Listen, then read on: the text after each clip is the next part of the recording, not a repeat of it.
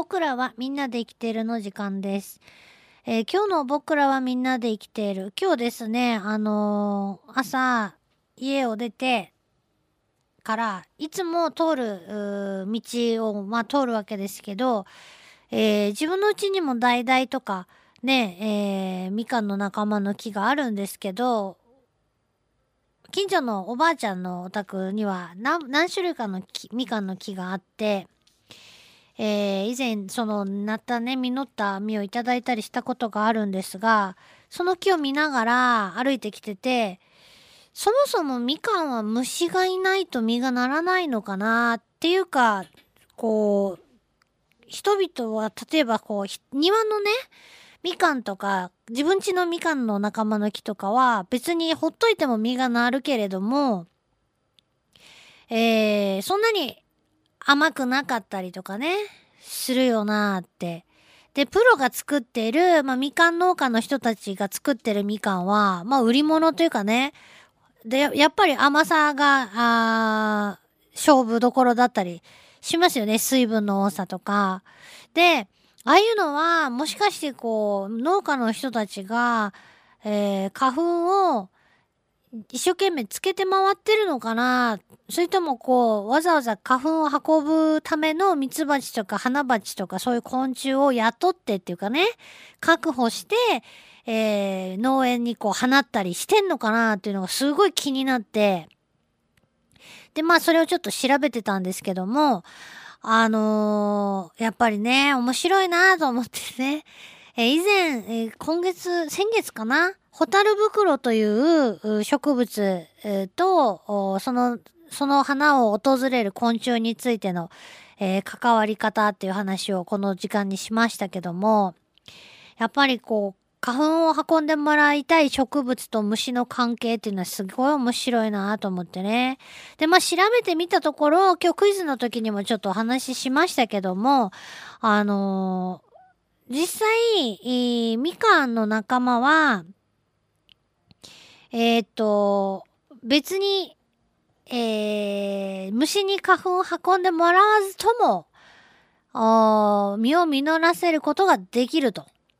実を実らせることができるということでね、えー受粉しなくても、もう要するに、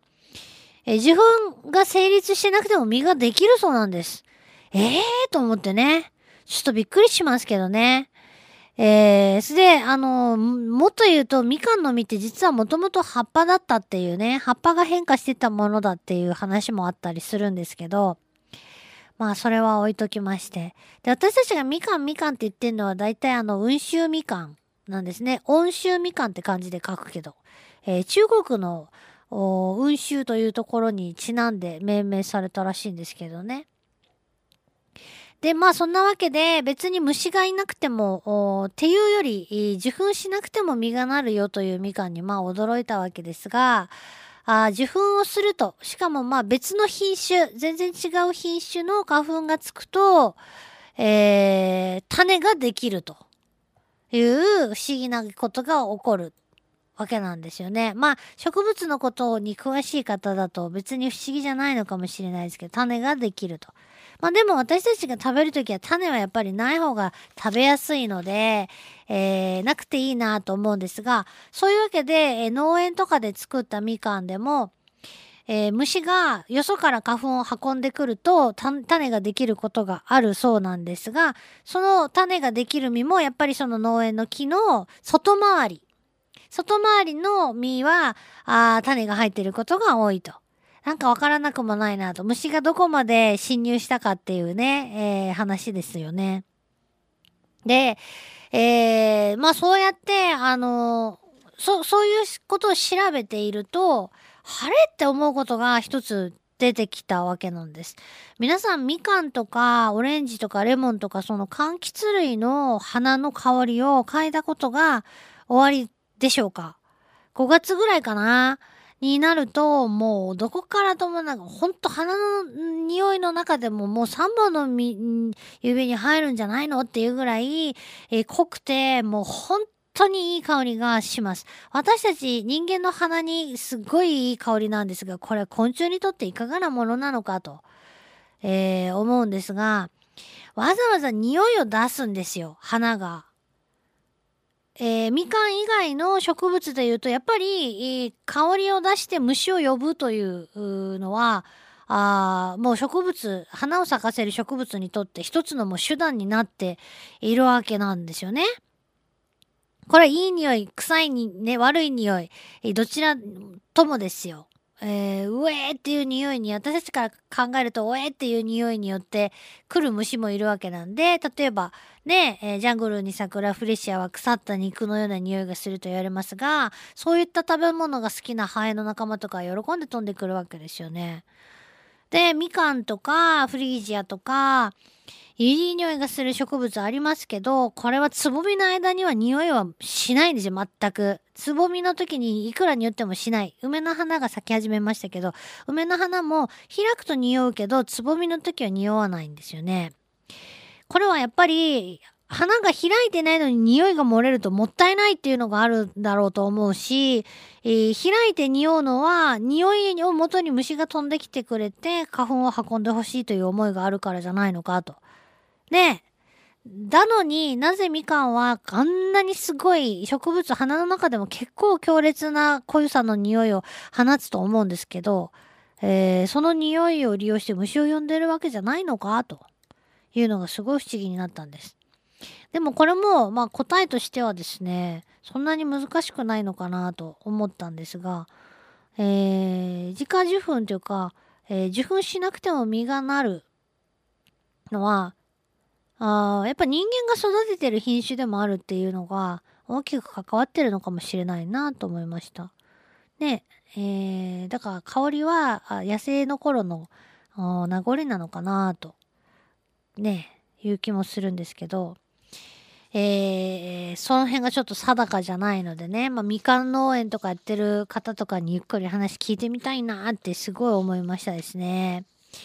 で、そうやってその虫を誘うための植物の努力っていうのは本当にすごいんですけども、えー、虫のたを呼ぶための進化、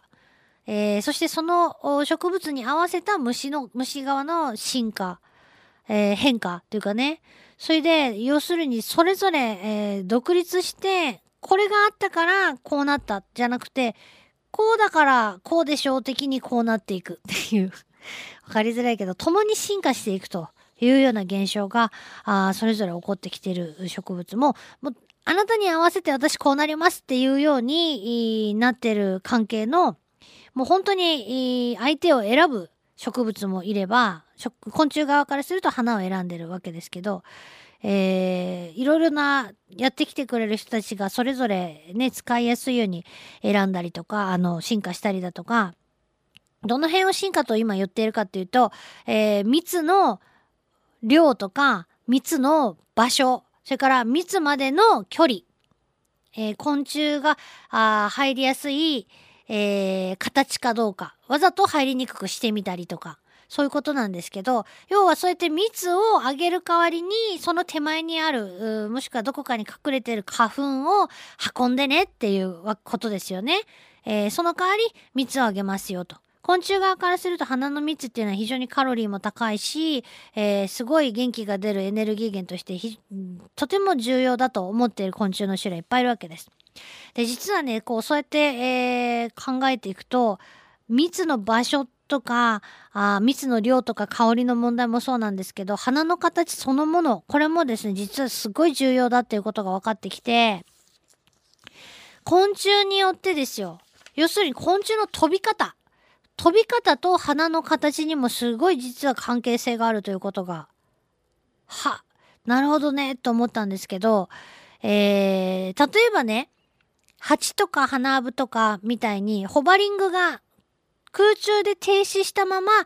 あ飛翔することができる昆虫だと、例えばこう、花の蜜が花の奥に隠れて、えー、例えばラッパ型のね、えー、鼻の奥に隠れていても止まって、えー、そのなもっと分かりやすく言うと鼻の形によって昆虫が止まりにくいものもあるわけです。ね、着地しにくい花の形っていうのがあるんですけど、あるわけですけど、えー、ホバリングできれば飛んだまま着地せずに蜜を吸うことができれば、え、ー、と、花の形が止まりにくい、着地しにくい形でも構わないわけですよね。そういうことで相手を選ぶ植物。あの、蜂さん、アブさんお願いしますみたいな。かと思えば、えー、セリ科の植物が咲かせる花みたいにこうレースフラワーと傘みたいにふわってこう平べったく小さい花をちまちまって咲かせるんですけどそういう花だと、えー、甲虫花むぐりとかね甲虫の仲間体がちょっと重くて飛ぶのが上手じゃない。できれば着地してゆっくりあの食べたいんですけどっていうような昆虫が着地しやすい平べったい花の作りになってたりとか。っていうそういうふうに、えー、そう言われてみればそういう花にはそういう虫が来てるなっていうのがね分かってきまして。いやちょっと面白いって。思ったよっていう話なんですよ。本当にみんなで生きてんなと思ってね。この受粉の話とかは本当それぞれにえー、独自に進化した植物と昆虫の関係とかもあったりするんでまだまだねこれから面白い話があったら紹介していきたいなと思っています。ということで、えー、みかんの話からちょっと結局虫につながっていたんですけど僕らはみんなで生きているでした。全国各地で爆発的人気を誇る体験型謎解きゲームの福岡第3弾が開催。福岡リアル脱出ゲームボリューム3夜の遊園地からの脱出アットカシーカ園シルバニアガーデンに伝わる秘密。9月14日から17日21日から23日の7日間。会場は福岡市東区カシーカ園シルバニアガーデン。チケットは好評発売中。詳しくはラブ f m のホームページまで。あなたは全ての謎を解きここから脱出することができるだろうか。